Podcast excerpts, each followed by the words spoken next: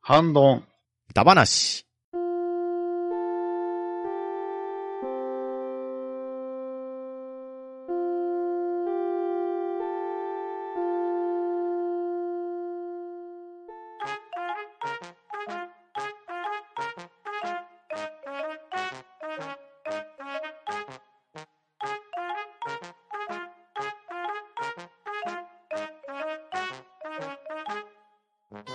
はい、始まりました。ハンドンダ話。今回は、ハッシュタグ回となります。それでは早速、出席を取っていきたいと思います。パンタンさん、はい、パンタンです。よろしくお願いします。バットダディさん、コンペコ、バトラジです。よろしくお願いします。はい、そして、鼻の詰まっているショコで始めていきたいと思います。よろしくお願いします。はい、よろしくお願いしよまろしす。くお願いします。それでは、10月29日の文を、私が読みたいと思います。10月29日、ネオさんからいただきました。おっと、身近なとこに塚男子おられた。しかも、天海祐希さんを生で見られたとか、羨ましすぎます。ちなみに、私は、楽天 TV のライブ配信で宝塚を楽しんでいます。と、いただきました。ありがとうございます。はい、ありがとうございます。はい、ありがとうございうんうん。塚男子。うん。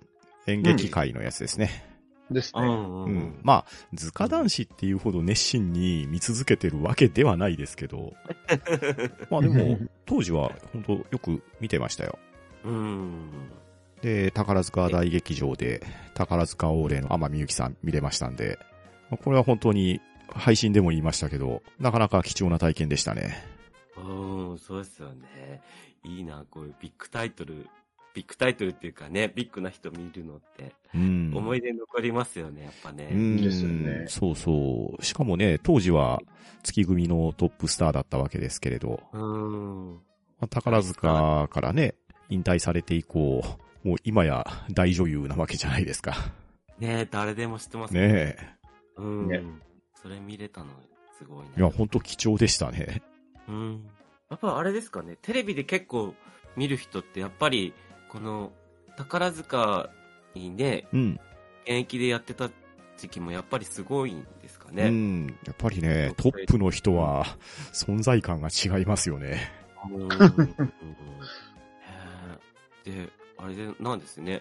楽天で、こんな専門的な配信あるんですみね。たいですね。ね、ね。 10 TV っていうのがちょっとあんまり馴う染み、ん。えー、こんなもんあるんだ。ですへね。えいやしかもこれなかなかなラインナップですよ。えあ、でもこれライブ配信で結構、ブラックジャックとかハイアンドローとかしてますね。なるほどうん宝塚でやってるってことですもんね。ー、はいはいはい。ありましたね。うそのん。これあ、とめきちさいいんが好きなタイトルじゃないですかな。。そうですね。大好きですね。早急のスバルとかもしてるんだ。へえ。誰が、誰が白山をするんだろう。 誰がエグザイルやるんだろう。 へうんね、レオさんもね、好きなんですね。そうですよね。ーね。ね、こんな知ってるって。うん。あ、ネオさんって確か、過激少女とかもお好きだったんじゃなかったかな。ああーうんあ、そっかそっか。そうパンタさんもなんか過激少女。あ、過激少。女面白かったですよ。きょ、うんきょ去年、そう、去年のおすすめですね。あ。ですねね。う。ん。あれはアニメも良かったし、漫画も面白いですよ。うんうんうん。あ、そういえば、そうやって言ってたよな。うんうん。はい。では、ネオさん、ありがとうございました。はい、ありがとうございました。ありがとうございましでは、10月29日、ピカリアットマーク、ふわふわペリカンラジオ2さんの分を、パンタンさんよろしくお願いします。はい、ピカリさんよりいただきました。ハッシュタグ半ばな。スパロボはアルファをかなり遊んでました。F はサターンで最初の方のを遊んだんですが、完結編は遊んでないんですよね。今思えばもったいない。そして最近、スチームで X 買いましたよ。続きまして、ソニックナックルズと鋼鉄帝国欲しかったな。スイッチの話題が出て嬉しかった。まあ入りませんでしたが。旧街道中期、僕も来るかなと思ったんですが、残念です。と、ピカリさんよりいただきました。ありがとうございます。た。はい、ありがとうありがとうごござざいいまます。はい。スパロボアルファ、うんうん、うん。ねいいタイトルでしたよ。うん、面白かったですね。えっと、アルファ第1次と外伝プレイステーショうん、そうでしたね。ン。で、第2次から、あの、プレイステーション2うん、う、なんんうんで、うん。うんじ実は全部やるには、割と、プレイステーション、プレイステーション、2つ、またば、またがないと。そうそう。もう、アルファでね、戦闘のアニメシーンが一気に進化した感じあったじゃないですか。そうですあーね。アルファからになるのかなあの、会社が変わったうんうんうん。のが、あ、そうなんですか。へーそう、F までは、あの、ウィンキーソフトって、うんうん。なかなかえげつない難易度してたんですけど、 まあ、確かにね。 うん結構、結構えげえげつない難易度でしたよ。本まあ、アルファは難易度的にはまあまあでしたけど、話がとにかく長かったですよね。当ですうね。んで、戦闘シーンがね、めちゃめちゃ気合が入ったアニメーションしだしたんですけれど、そう。うん。あれ全部見るのはなかなかね、終盤以降しんどくなってくるんですけど、結構ね、強い武器をつ、強い技を使ってくると演出がやっぱ長い。そうそうそうそう。うんうんうん。気合の入った演出うんが出てくる。いや、でもあ、れそすごく良かったですけどね、あのアニメーションは。と、アルファの特徴です。うん、うあん。うん凄さは。うん。あと、F はサターンでって書いてうますけんど。 F はね、日本組だったんですよ。うん。最初にと、 F が出て、ではあ、しばらく経って完結編が出たんですよ。うん。えーただ、F ってあれ、いストーリー自体は、うん前に出た第4次スーパーロボット対戦と一緒なんです。まあ、な、流れと言いうますか。ん、まあまあまあまあゲ。ームですうん。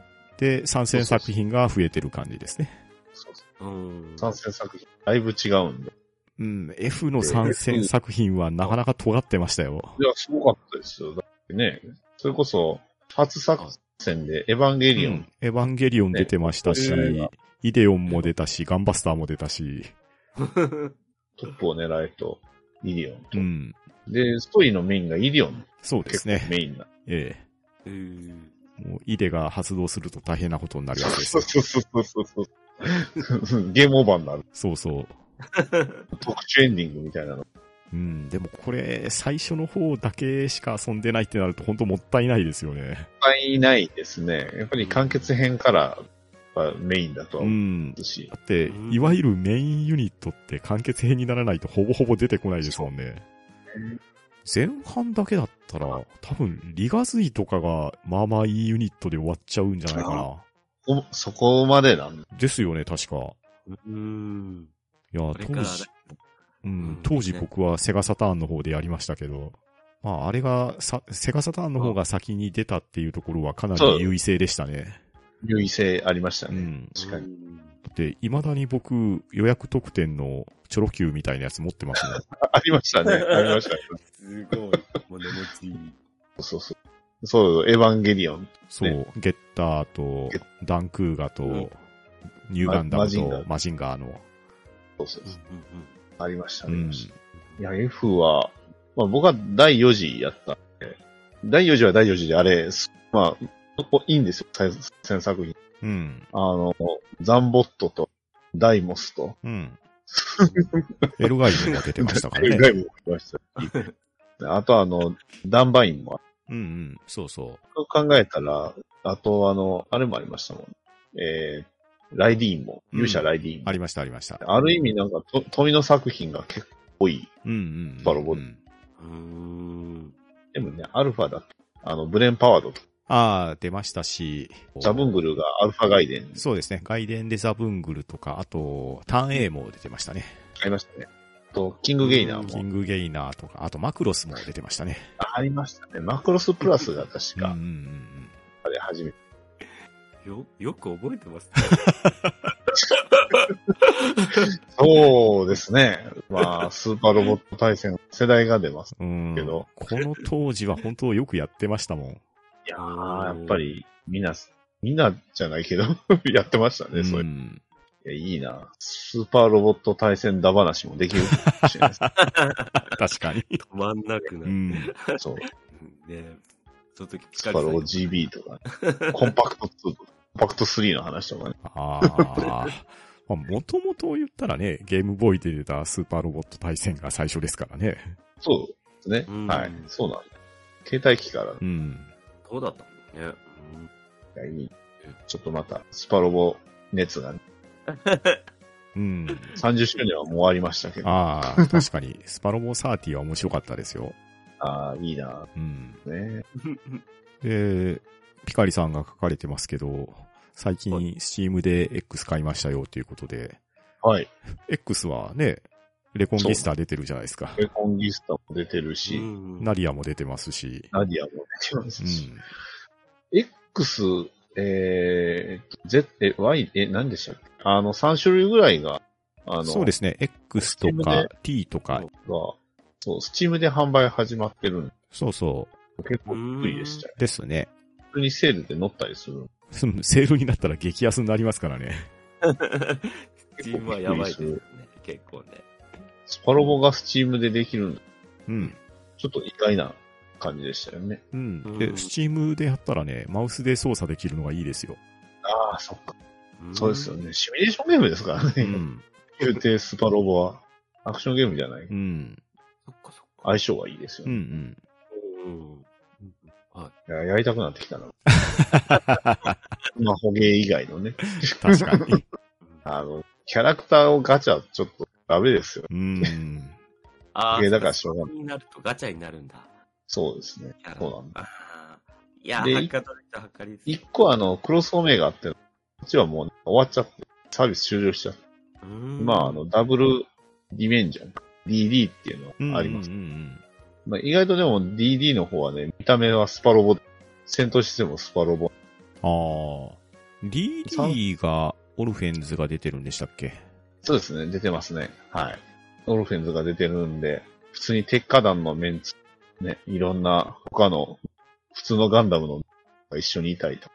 あと、デビルマンがいるんですよね、確か。そう。しかも漫画版なんでですよね。漫画版なのに、技は、あの、デビルビームな。熱光線な。謎ですよ。うん、謎の。スパロボですよ。DD は。うん。 いつか、トメさんの好きな、30 Minutes Sisters、スパロボ DD に出たりする。どうなんでしょうね。この前にフレームアームズガール出す。と、メガドライブミニうんお2のそうですタイトルね。予想うんうんうんうん。ハッシュタグですけど、うん。ガードナックルズと、うん鋼鉄帝国っうてんか、もしかなっていうことで。うんう。うんんメガドラミニ3に期待と。ああ、でも確かにね、鋼鉄帝国はいいシューティングゲームですよ。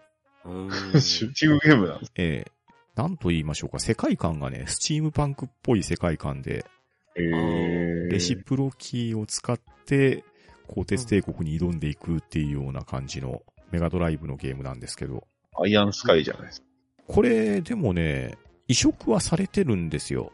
へー PC 版も確かあって、で、Windows 用で出たのが鋼鉄帝国で販売されてたと思うんですよね。で、今、Steam では英語タイトルになって発売されてたはずですわ。チームは、背が結構いっぱいあります。ああ、この、あ、俺なんかでこのポスターもらったな、こうです。おーおーおーおーなんでへだろう。ーああ、なんか、うん、この、任天堂 3DS のやつだったんだ。あバーチャルコンソールで確かありましたね。うんへー本当にでも、札幌のニンテンドーがなんかソニックっぽい力入れ入れてるよ。 複雑なんですよね。うん。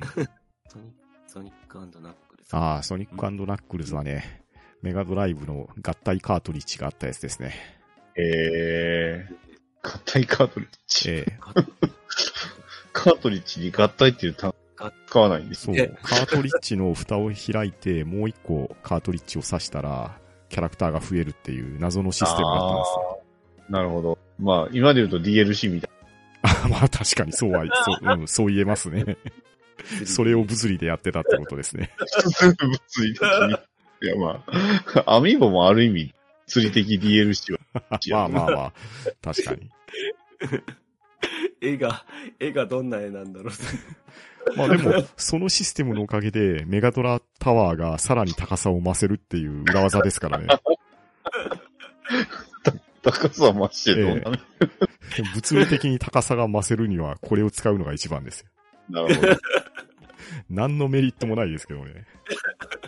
でもなんか、なんすかね、本体をなんかパワーアップさせる、うん。いいじゃないですか、すごく。まあ、ね、見た目でね、見た目で圧迫できますし、消費電力もアップするっていう。それだけタップ使うん、そう。うん。全部に電源ついてますからね。まあ、よく言えば G アーマーみたいなもんですよ。いや、もう、さい最近で言うと、あの、ガンダム、ビルドダイバーズの、あれなんか、プラネットシステムなんか、何そうメガドライブみたいなもんですよ。 そうなの。最終的にはね、ドリームキャストも含めて全部、うん。果たしてどうなるかはわかんないですけど。え、欲しい、欲うしいな。ん。キャスも。うん。 あと、スイッチの話題がね、出てましたけど、まあ、これはスイッチっていうのは、セガのメガ CD で出てたゲームソフトのスイッチの話なんですけど、ニンテンドスイッチと何らご関係はございません Nintendo Switch とは何ら関係がないやつですね。いや、でも、もしかしたら、ラインナップに入るかなって予想してたんですけど、まあ、残念ながら入らなかったですが、なるほど。まあ、なかなか独特なゲームですよ。と、旧街道中期もピカリさんも来るかなと思われてたみたいですけど、こちらもまあ残念ながら入らんかったですが、うんうんうん。ミニ、ミニ2、3か。ミニ3に行きたい。次のプロジェクトがあるのかないのかわからないですけど、 あったら 入ってほしいですそうね。そう見受け次第うん。あとはもうドリーム。ムキャスト、ミニ、ドリームキャストミニですよ。うん。まあ、順番的にはサターンが先に来そうですけどね、あ、そうか、忘れてました、そうだ。忘れちゃダメだ。あ忘れてました。サターン。サターンミニ。うん。ね、サターンミニ。サターンミニはな、プレイステーションのしあれがあるから、なんか、嫌な予感しするというか、 いや ープレイスそれテーショはンでクもラシックスはね、、セガが作ったら、また、ちゃんと本気でやるんじゃないですかね。やっても、いいのか。ソニーの片手間で作ったようなやつじゃダメですか。ああ、あれね。 あれはひどく。はいでも、メガドライブミニ2発売されて無事届きましたけど、おやっー、ぱり期待した通り、懐かしさもありますし、よくぞこれを持ってきてくれたなっていうところで、感動的でしたよ。うん。 うん。結構話題になってましたね。そうそうそうそう。うん。なかないろかんな、なね。プレミア価格が ついてますけど。まあ、でも、もともとね、一応予約で、ね、うん。予約も大変だったんじゃないですか。僕はね、割と早い時期に Amazon で予約してたんで、うん。と欲しい人には予約さえすれば、です手に入るねって。いう。まあ、第一報の時点で1も2もなく予約するぐらいのセガファンだったら買ってると思うんですけど、そこでしょうね。このね、ミニシリーズの中古とかもめっちゃ高くなりましたよね。そうそうそうそう。販売価格が上がってますよね。う。うん。前、中古でね、あのファミコンミニとかも5000円ぐらいだったのに、うん今そんなんじゃ、そうそうそうそう。うん。どんどんなんか、ここは、レ自してレアワンダースワンミニ。 もともとちっちゃいですけどね、 ワンダースは。もっとちっちゃくなる。さらに、あれは大きくしてくれた方がやりやすい。使える、ねでも遊べるゲームがあまり、カラーじゃない方。でも、G ジェネレーションギャザービートとか、ああ、ありましたね。軍兵と、軍兵はいいゲームですよ。そう何がいいかな。ススパロボコンパクト、それだけ。あと何かあるか、ハロボッツってありましたよね。ああ。そう、ハロボッツ。バンダイばっかり。それはバンダイのあれやバかン知ダらイない。のハードで すから。ハードバンダイですから。いろんなのが出てきてほしいですね。そうですね。 ね。はい。では、ガリー、アットマーク、ふわふわ、メリカンラジオさん、ありがとうございました。はい、ありがとうございました。ありがとうございますでは次は、10月30日のアポロさんの分を、バットダディさんお願いします。えーアポロさんよりいただきました。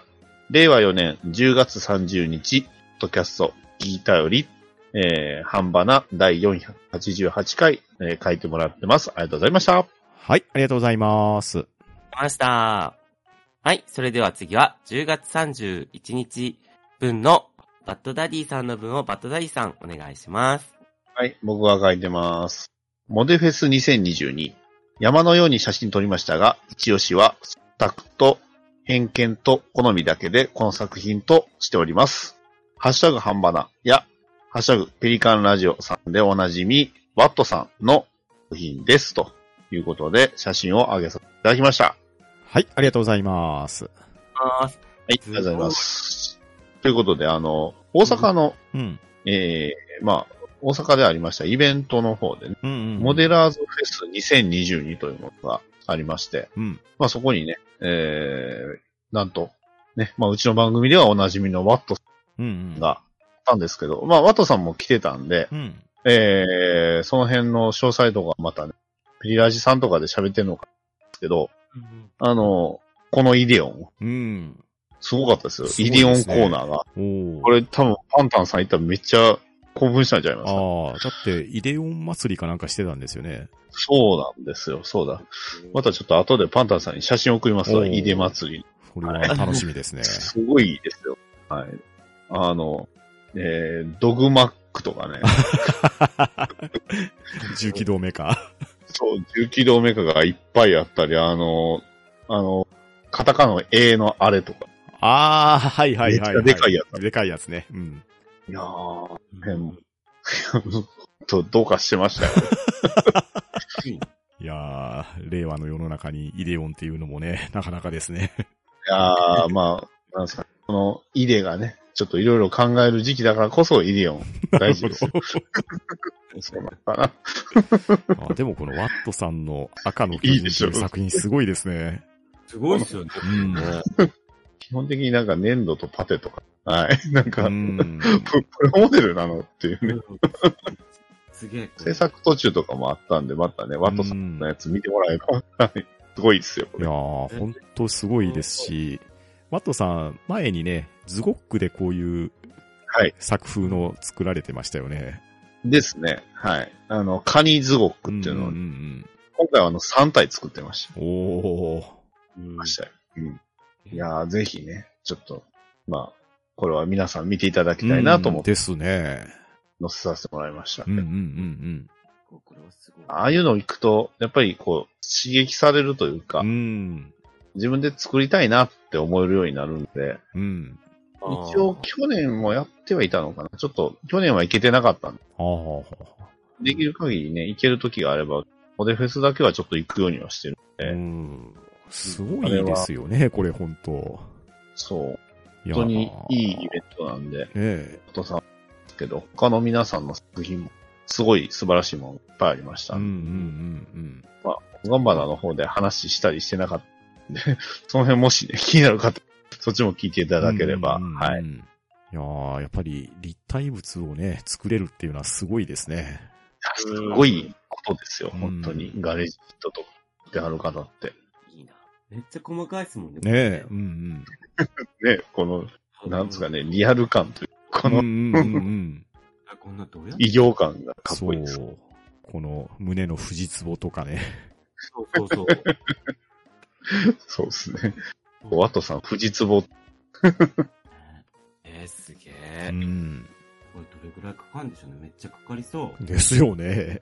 はいね、どれぐらいかかったか。なんかツイートか、なんかでね、確か、制作途中みたいなのを上げられてた。うんうんうん。確か、そこで制作期間みたいなのは、でも結構な特感で作ってたみたいですね。だいぶ、おーかなり早い、あれで、ペースで作ってたみたいなんで。その辺。うん。いやー、すごいですよ。うん、本当にすごいとしか言いようがないですね。プロ、プロマ、涙。はい。では、バッドダディさん、ありがとうございました。はい、ありがとうございました。ありがとうございまでは次は、11月2日、アポロさんの文を読みたいと思います。令和4年11月2日、ポッドキャスト聞いたより、で、ハッシュタグ半端な第489回を聞いていただいております。ありがとうございます。はい、ありがとうございます。あーす。そして、11月3日、ミッキーアットマークフィンチ好きさんからいただきました。ハッシュタグ半ばな。実は買ってしもうたとですよ。と、スプラトゥーン3の画像とともに、ハッシュタグつけていただいてます。ありがとうございます。はい、ありがとうございます。はい、ありがとうございます。いいです。買ったんですいねや。ー、スプレス3は面白いですよ。いやー、本当面白いですよ ね。やめどきない。うーん。つい先日もフェスがありましたしね。いやー、フェスは、はい。今回はちょっと、勝たせていただきま した。初勝利ですよ。あ3いだって。や、まあい2いですね回目ですけど ね。まだ。ポケモンでしたっけさあさあさあ。はい。ああ。一応、18日発売なの。ああ、そそうっかそっか。そうなんですよ。いや、みんなポケモンの方に行っちゃうのかな。ああ、どうでしょうね。そうなんだろうね。ある意味でもスプラトゥーンがフェスもあったんで、ちょっと誘導してる部分もありますよね。そうですよね。おそらくこのポケモンのフェスのために10月実施してないと思うんですよ。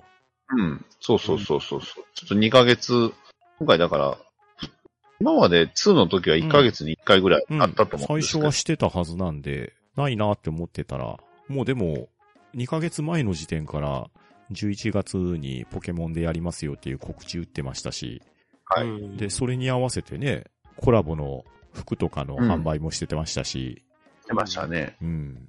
で、フェスが終えた時に、ポケモンの新作が発売されるっていう、まあ実にうまい戦略ですよね。ですね。で、あれでしょポケモン1ヶ月ぐらい遊んで、スプラトゥーンがうん。うん、アップデート、システムアップデート、うん、うん、 12月のアップデートがあるんうん。で、そうそうそう。新武器が追加されたりしますしね。うん。うん。結構大型でしたよね、あれ、アップデーうんそうですね。うん。あ本当にまだまだ遊べますよ。トね。いやまあ、この先もアップデートとフェスの方のね、企画も目白押しですからね。はい。ううんん。もうぜひ、ミッキーさんもしっかり楽しんでもらいたいですよね。ですね。そして、フェスの時はね、う皆さんで遊びましょうと。うん、そうそうそう。普段から全然遊べるんですけどね。うん、 もう遠慮なく乱入とかしてもらったらいいと思いますし。あとね、フェスの時に、ツイッター連携してたら、自分のアイコンの周りに、どの陣営に属しているかっていうのを記してくれるアプリがあって、ああ、あれ、あうんんまりやってたんですね。そうそう、あれはね、スプラトゥーンのホームページに行ったら、やり方書いてるんですけど、あれなかなかいいですよ。確かうに。んあれ、そっか、どうやるんだろうなって気も思ってたんです。うん。スプラトゥーンのホームページに行ったら、ツイッター連携したら、こういうのができますよっていう説明がと書いてて。で、まあ僕は今回のポケモンフェスは草派で行ったんですけれど、あれ進捗に合わせて、自分のアイコンが他の陣営の色に塗られてたり、自分の陣営の色が広がってたりっていう、なかなか面白い作りになってるんですよ。へえ、細かいことまでうん。へーで、あれ見てたら、あ、この人スプラやってんだっていうのもわかりますからね。うん。なるほ ど。うん。僕は、あれですね、土曜日の土深夜にずっとやってた。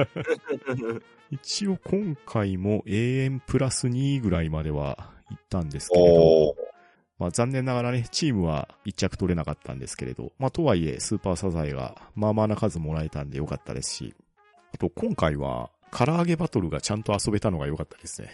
ああー、あの、さ三人であれ。うん。第まあ1地回目獄のでした時はね、全くマッチしなかったんで、結局できなかったんですけど、今回は結構な回数戦えましたよ。